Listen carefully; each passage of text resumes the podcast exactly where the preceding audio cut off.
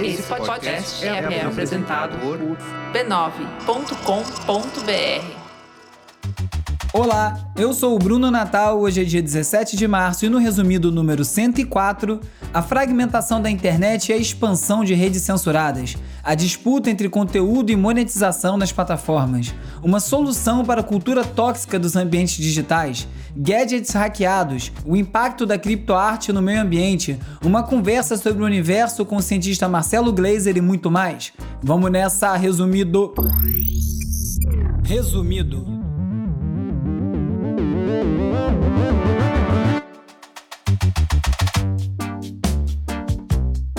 Olá, resumista! Esse é o Resumido, um podcast sobre cultura digital e o impacto da tecnologia em todos os aspectos das nossas vidas. No episódio dessa semana, além das notícias, a gente vai dar uma volta pelo espaço, num papo muito bom com o cientista Marcelo Glazer sobre o universo, ou seja, um papo bem abrangente, né? E falamos, claro, também sobre a importância da ciência para a gente entender o mundo.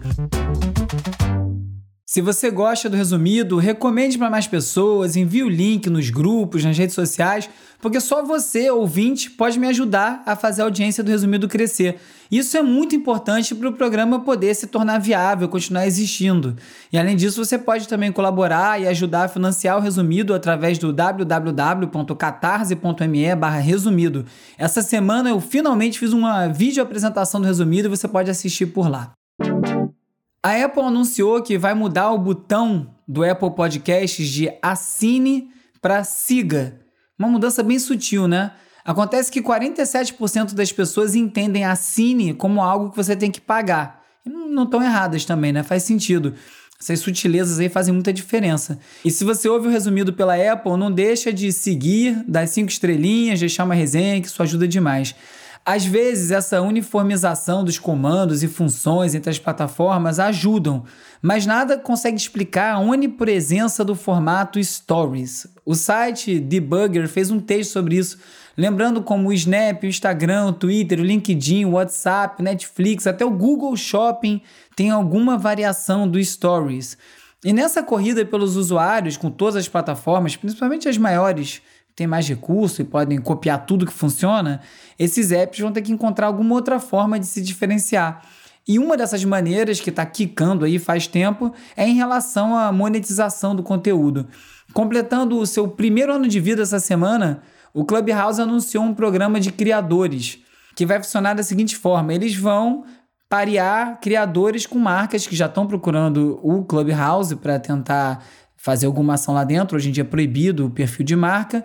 É, e ou eles vão fazer isso, ou eles vão dar 5 mil dólares para um dos 20 criadores que estão sendo acelerados por esse programa.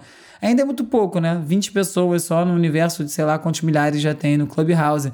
Eu sigo firme na minha teoria que 50% da receita de qualquer plataforma que tem conteúdo gerado pelo usuário deveria ser redistribuído pela rede. Porque as plataformas que produzem conteúdo, elas mesmas, não dão nada de graça, né? É tudo pago via assinatura. E não é à toa que a Netflix começou agora uma campanha para bloquear o compartilhamento de senha.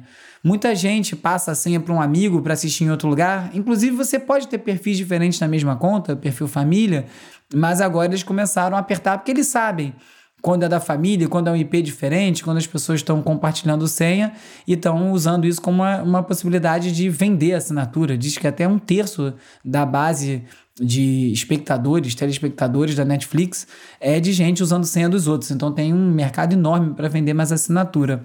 E esse constante cabo de guerra entre o modelo de negócio e o bem-estar dos usuários a assinatura acaba funcionando, mas tem um teto muito baixo. Você não consegue vender muitas assinaturas de muitos serviços para o mesmo usuário. Eu venho falando isso aqui há algum tempo, né, sobre os newsletters e tudo mais. E o outro formato de anúncio tem gerado muitas questões de privacidade, desinformação, porque o anúncio não é só propaganda de marca, é também conteúdo patrocinado, post pago para chegar mais longe.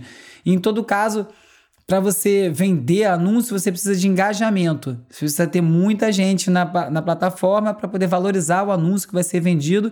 Isso acaba estimulando o pior das pessoas e dos algoritmos e está dando aí no que a gente já conhece. Um dos criadores do modelo de anúncio do Google, o Sridhar Ramaswamy, difícil esse nome, acho que eu falei certo, fundou agora a Niva, N-E-E-V-A, que é um serviço de busca como o Google, só que sem anúncio. E ele vai funcionar pago, com uma assinatura entre 5 e 10 dólares por mês e vai priorizar os resultados, em vez de ficar minerando o dado do usuário para vender anúncio. Aliás, esse entendimento que os anúncios desvirtuam o resultado das buscas de uma ferramenta dessas era a visão original dos fundadores do Google. Você veja só aí como as coisas mudam, né?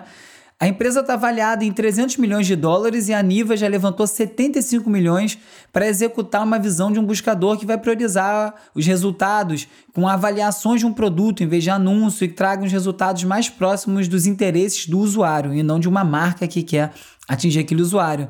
Você pagaria por uma ferramenta de busca? Eu confesso que eu fiquei tentado. O aplicativo de chat japonês chamado Line, que é muito grande em Taiwan, está usando um checador de fatos para os conteúdos que circulam por esse chat, bem diferente do que a gente vê por aí. Você recebe o conteúdo e você manda ele para essa checagem de fato, que você tem que ter o contato salvo no seu telefone, e eles respondem na hora. E esse resultado é gerado por uma combinação de inteligência artificial que escaneia esse conteúdo para poder fazer uma associação com conteúdo que é verificado por algumas agências de checagem que são parcerias desse serviço. Então consegue checar o que está circulando nessa rede sem quebrar a privacidade da troca de mensagem, já que essas redes, na maior parte das vezes, são criptografadas. A checagem de fatos nas trocas de mensagens em redes privadas, a Dark Web, é muito complicado justamente por isso. Você não sabe o que está circulando. O WhatsApp e outras redes fechadas ou criptografadas sofrem exatamente com isso. Um aspecto que é pouco comentado é a questão da desinformação, do conteúdo de ódio em newsletters. Tá bombando, né? Newsletters aí, o grande e-mail que você recebe com as notícias que você assina de um determinado criador tem essa questão, não tem como você averiguar o que as pessoas estão recebendo por e-mail. Não é dark web, mas é uma mensagem pessoal. E uma newsletter é uma estrutura muito barata de ser montada. Você monta uma operação de newsletter de uma forma muito fácil. Então, para você gerar uma rede enorme de pessoas que estão recebendo esse conteúdo, não é difícil e pode ser muito mais complicado de entender aonde as pessoas estão se informando como também já está acontecendo com, com o WhatsApp na questão de ser dark web. O Substack, que talvez seja a principal plataforma de newsletter hoje em dia, junto com a Review, que o Twitter acabou de comprar, diz que eles têm como ferramentas para os usuários, os leitores reportarem conteúdo e coisas assim. Mas se ninguém tiver incomodado porque assinou um radical que quer ler e pagando, como é que fica? O Brasil e a Índia, dois grandes países emergentes, que vão ficar emergindo para sempre, parece, viraram manchete essa semana por questões nem um pouco elogiosas e tem a ver com conteúdo. Por aqui, o Felipe Neto recebeu uma intimação da Polícia Civil por ele ter chamado o presidente da República de genocida, o que configuraria um inacreditável crime contra a segurança nacional. A denúncia partiu sem nenhuma surpresa do filho do presidente da República, que foi chamado de genocida e foi rechaçada já pelo Felipe Neto. Diversos políticos já se colocaram contra isso, autoridades, artistas, com um argumento muito simples, que isso se trata de uma tentativa de censura, um ataque à liberdade de expressão. Enquanto isso, lá na Índia, o governo lançou uma série de medidas para controlar o material que é publicado em redes sociais.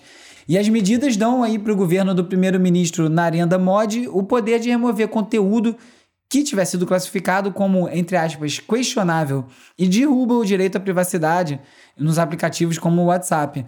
Lá na Índia, o argumento também foi apresentado como medidas para a segurança nacional. E a notícia também recebeu crítica no mundo inteiro da tecnologia, ONGs que monitoram, monitoram a liberdade de expressão na internet e todo o resto.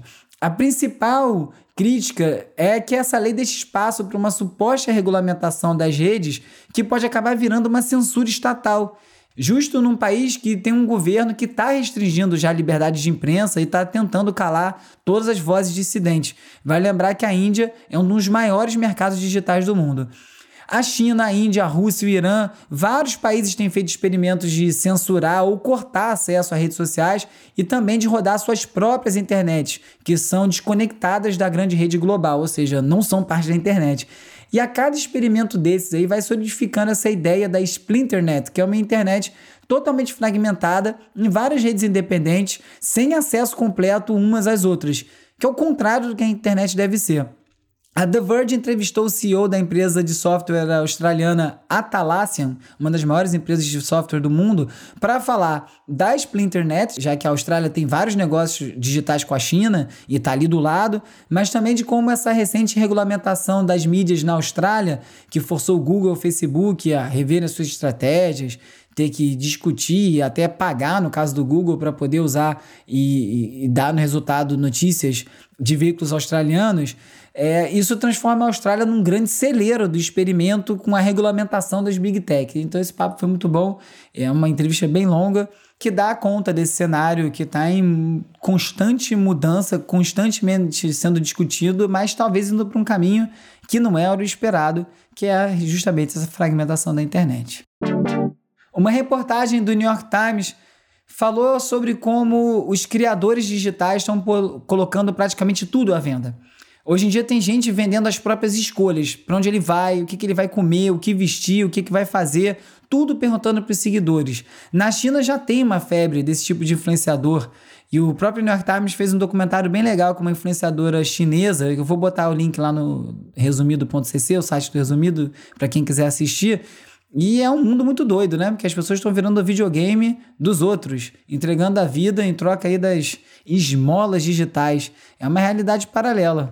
Tá, gente, aqui tá uma lista de cinco coisas que eu não entendo e eu sei que são boas e que era pra eu saber, mas eu não sei eu vou falar pra vocês. Primeira, trânsito. Como que as pessoas só não andam? Tipo, porque para. É só, sabe? Tipo, só vai, não era pra existir trânsito.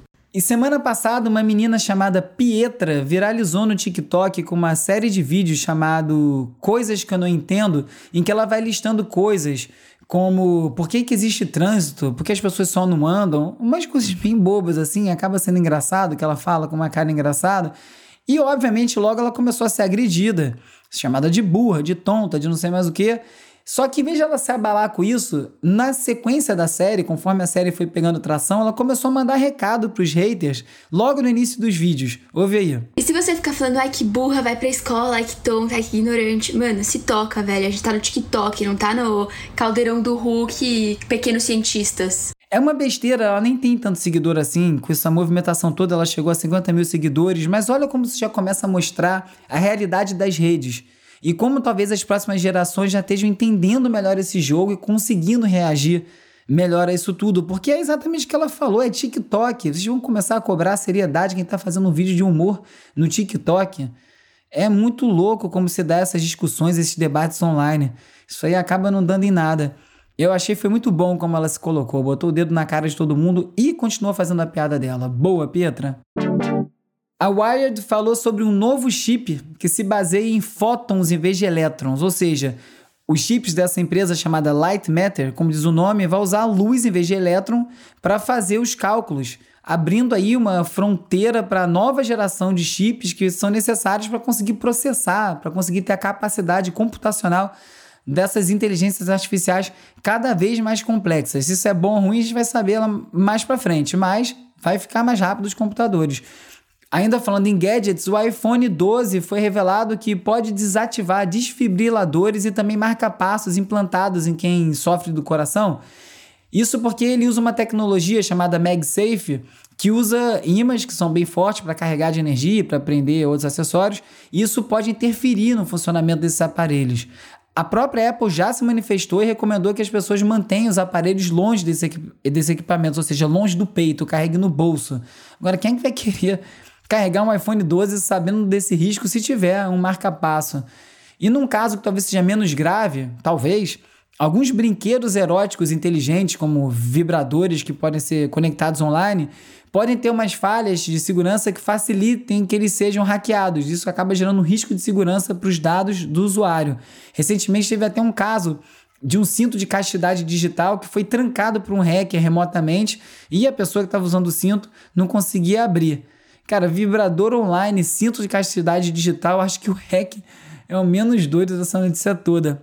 E o exército americano está testando um óculos que vai dar a capacidade dos soldados de enxergarem tudo o que acontece do lado de fora dos veículos. Então, em vez de ele ter que botar o corpo para fora para ver o que se passa, ele vai ter drones e câmeras externas que vão montar esse panorama digitalmente e ele vai poder olhar até através da mira de uma arma que está posicionada fora sem ter que expor o corpo, tipo um videogame. Isso vai acabar gerando é mais falta de empatia. Já teve essa discussão sobre os ataques de drone, quando os soldados fazem ataques por uma tela remotamente, sem se envolver diretamente com aquilo, sem nem ver a imagem, como isso traz questões. E você fica pensando se gastasse esse dinheiro todo para resolver coisa importante, como aquecimento global, a fome no planeta. Eu não quero nem ver se uma tecnologia dessa bate aqui no Brasil. So we in my living room and we're watching the closing of the auction, which closes in an hour and 18 minutes. E foi encerrado o leilão do Beeple, o artista digital que ficou famoso como um dos maiores nomes da nascente criptoarte. O quadro, ou melhor, o GIF foi vendido por 69 milhões de dólares num leilão da Christie's e já mostra que esse mercado talvez seja mais real do que as pessoas estejam querendo aceitar. Eu acho mais interessante de tudo da criptoarte é realmente essa possibilidade de gerar uma autenticidade para uma obra digital. Você fica imaginando se todos os posts do Instagram viessem com seu NFT, com seu non-fungible token atrelado e conseguisse ser traceado desde o início. Como isso não seria bom para os criadores de conteúdo, para os artistas, para os autores. Agora, esse mercado todo de criptoarte começou a gerar uma polêmica sobre o consumo de energia. Porque para minerar um non-fungible token, para você gerar uma moeda dessa no blockchain, consome muita energia, principalmente pelo método que é utilizado, que é o Proof of Work, que é prova de trabalho, que é como o Bitcoin funciona. E tem um outro método que é o Proof of Stake, que é a sua prova de risco ou de envolvimento que você tem na rede. É uma outra forma de, de valorizar e medir a validade daquela, daquele ponto da rede que está validando a negociação. É, e isso gera muito menos energias, 90% a menos ou algo assim. Então tem uma solução, mas é bom ver essa discussão. Alguns artistas se colocando que não querem participar de uma rede que gere mais problema para o meio ambiente do que a gente já tem. Foi lançada recentemente na Holanda uma publicação científica diferente, o JOTE, J-O-T-E, que quer dizer Journal of Trials and Errors, ou seja, Jornal dos, da tentativa e erro. A ideia do projeto, que é da Universidade de Utrecht, é mostrar que os erros fazem parte do método científico. E realmente, a evolução do conhecimento se dá na base da tentativa e do erro. Você testa uma hipótese, se ela der certo, você avança com ela para mais testes, se ela der errado, você volta para o início, refaz sua hipótese. É um método científico. É muito importante ressaltar isso nesse estranho momento que a gente está vivendo, porque tem muitos grupos tentando desacreditar a ciência principalmente agora na pandemia, porque as orientações mudam a todo momento. Mas muda porque a ciência não é estática. Está sempre em movimento, está sempre revendo conceito à medida que os novos dados vão aparecendo.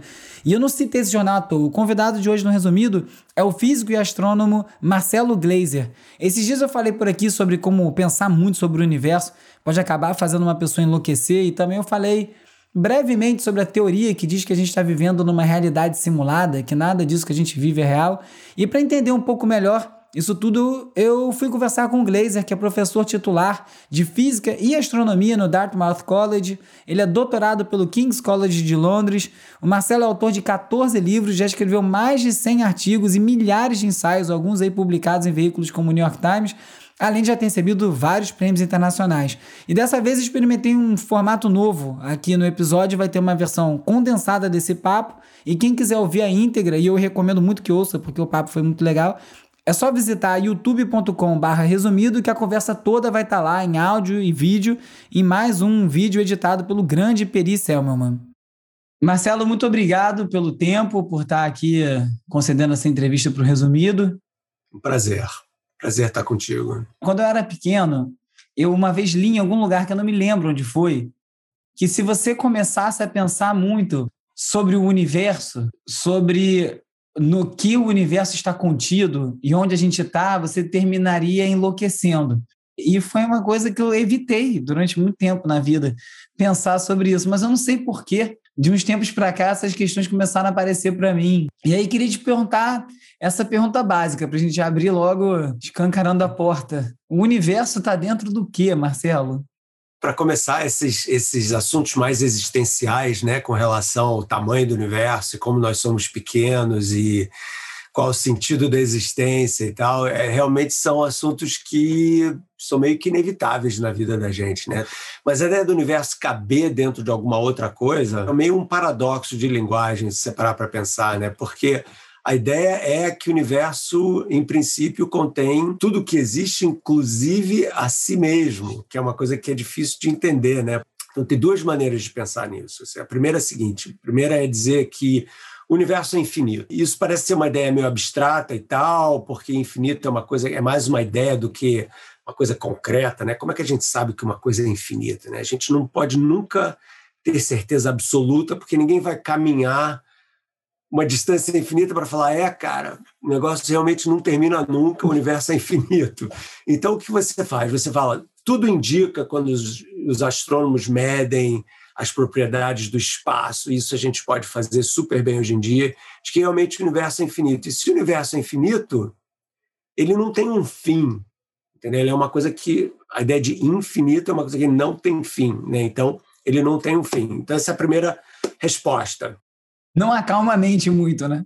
Não acalma a mente, mas pelo menos dá uma indicação de que o universo é uma coisa absolutamente fascinante, né? E que mais fascinante ainda é o fato de que a gente, nós humanos, com essa cabeça pequena que a gente tem aqui e tal, a gente consegue conceber e medir e, e, e pensar sobre essas coisas, né? Então essa é uma coisa que para mim é incrível. A outra é o fato seguinte: mesmo que isso aqui é interessante, mesmo que o universo seja infinito, tá? A gente não vai nunca entender isso perfeitamente, porque a gente vive numa bolha. É o que eu chamo de uma bolha de informação cósmica. Pelo seguinte, tudo que acontece, tudo que a gente vê do mundo, você está olhando para a sua tela agora, isso significa que você está recebendo o quê? Uma luz que está vindo da sua tela para o teu olho. Essa informação depende da luz.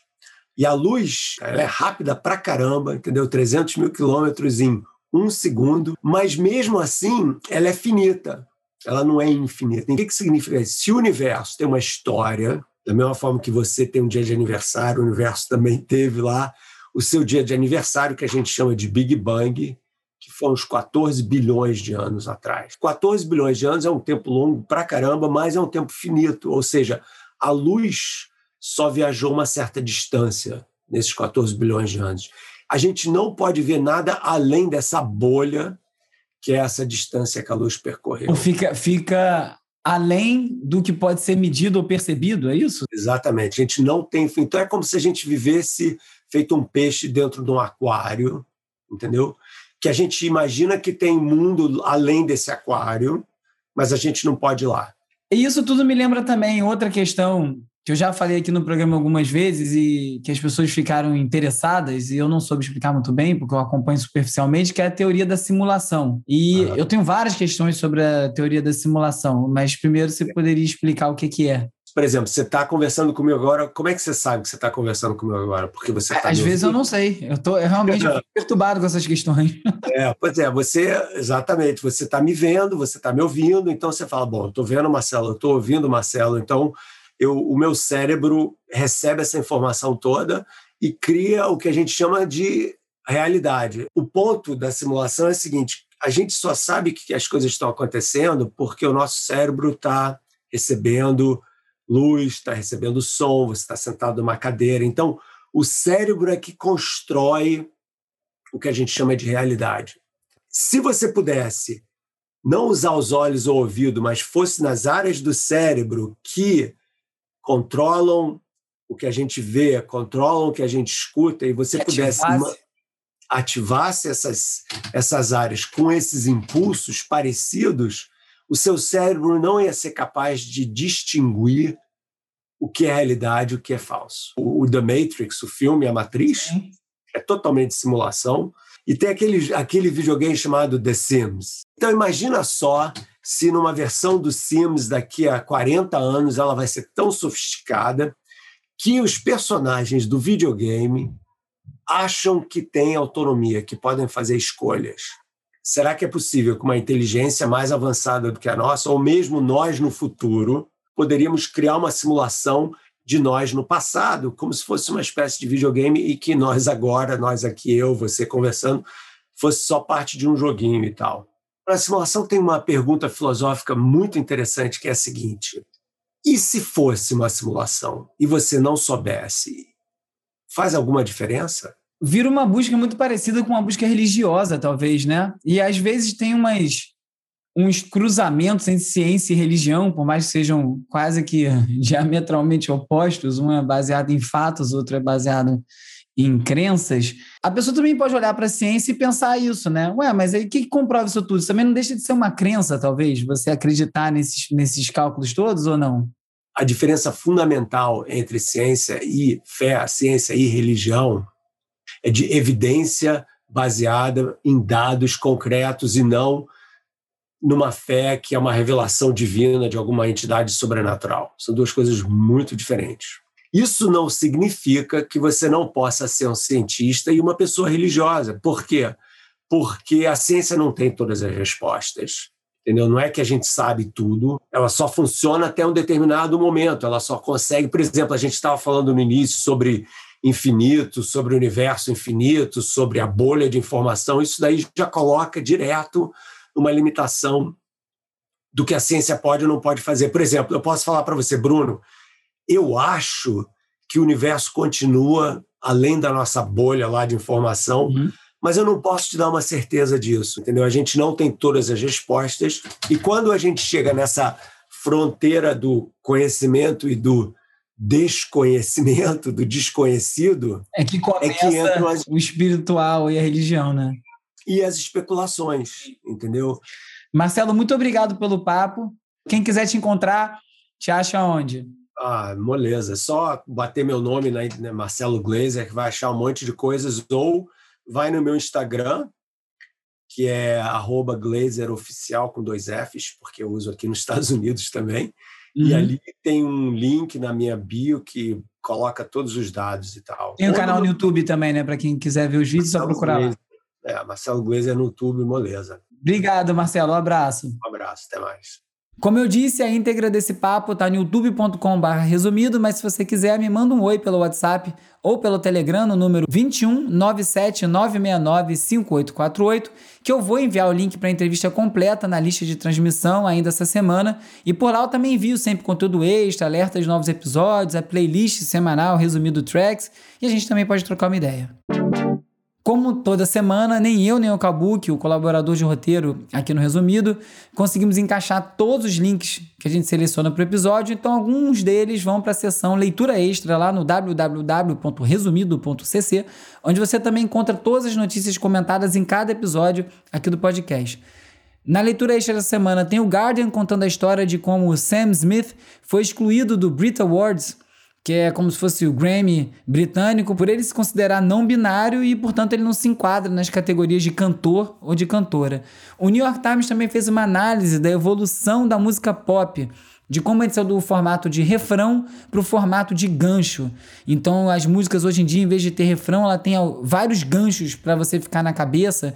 Já vem desde o início, não dá para esperar até o refrão, muito por conta das plataformas sociais que foram moldando a forma que o conteúdo é produzido. E no Guardian, um artigo sobre se você deve guardar os seus CDs. Se vai acontecer com o CD o que aconteceu com o vinil, que todo mundo se arrependeu, quem vendeu tudo lá atrás. A resposta é que não, porque o CD não vai ter esse valor, inclusive o CD se deteriora por ser digital e não analógico, mas vale a leitura. Falando em conteúdo extra, não deixe de conferir também o arroba resumido.podcast no Instagram e no TikTok, porque os colaboradores Beatriz Costa e Felipe Araújo têm publicado bastante coisa por lá também. Hora de relaxar com as dicas de ver, ler e ouvir. O site Don't Delete Art, não delete arte, reúne trabalhos artísticos que foram censurados nas redes sociais por conta dessas regras malucas de compartilhamento dessas plataformas que geralmente bloqueia qualquer coisa envolvendo nudez. Mamilo de homem, ok, mamilo de mulher, não pode. O site faz parte de uma campanha para que essas plataformas adotem os princípios mais claros e que permitam que as obras de arte possam, possam circular de maneira livre, sem essas barreiras arcaicas. E no Don't Delete Art também tem depoimentos de criadores falando sobre essa censura e que efeito teve nas carreiras deles. E outro site muito legal é o Flim, que é um anagrama de film, F-I-L-M, e que você pode fazer buscas que têm como resultado frames de filmes. De acordo com o Nexo, o jornal onde eu li essa notícia, o site recebe cerca de 50 mil frames por dia, formando uma biblioteca bem legal, semântico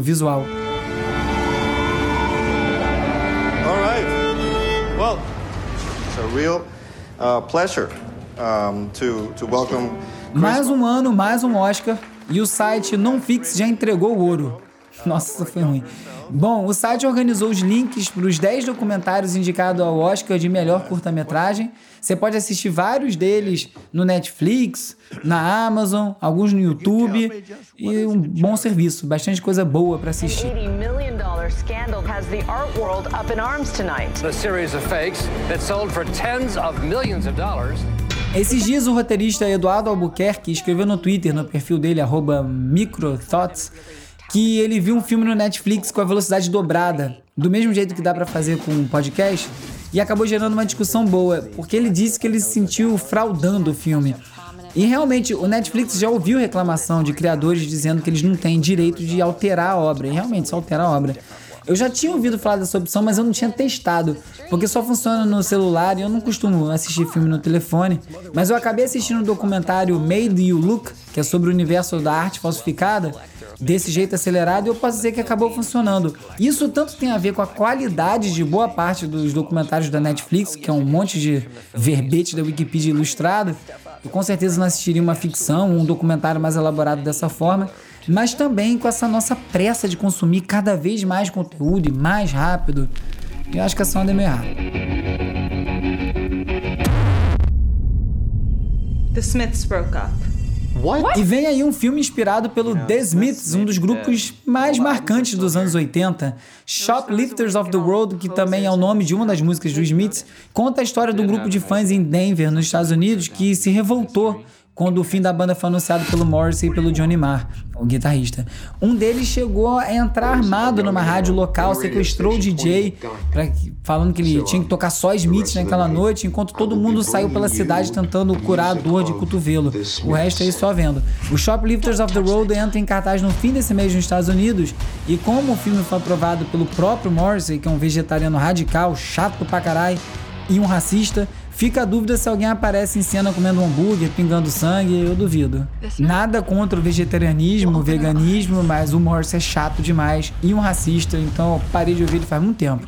Mas o Smith segue. There's been more cases of coronavirus in New York City. Outra dica é o The Covid Diaries, Diário do Covid, que está reunindo cinco curtas que foram feitas em Nova York desde o início da pandemia, por diretores que são amadores, entre 17 e 21 anos, e vai ser exibido na HBO.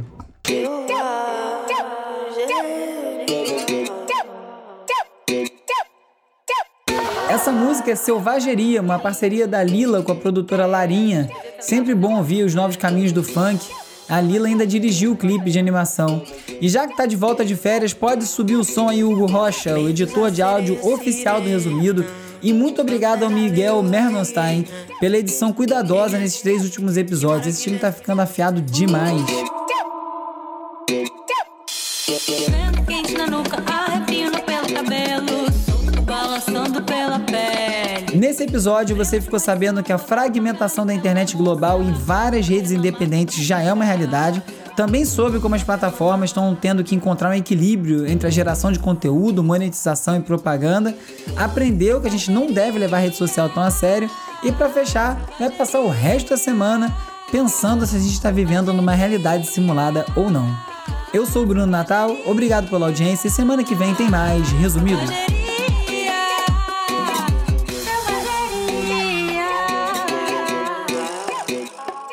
Resumido. Resumido.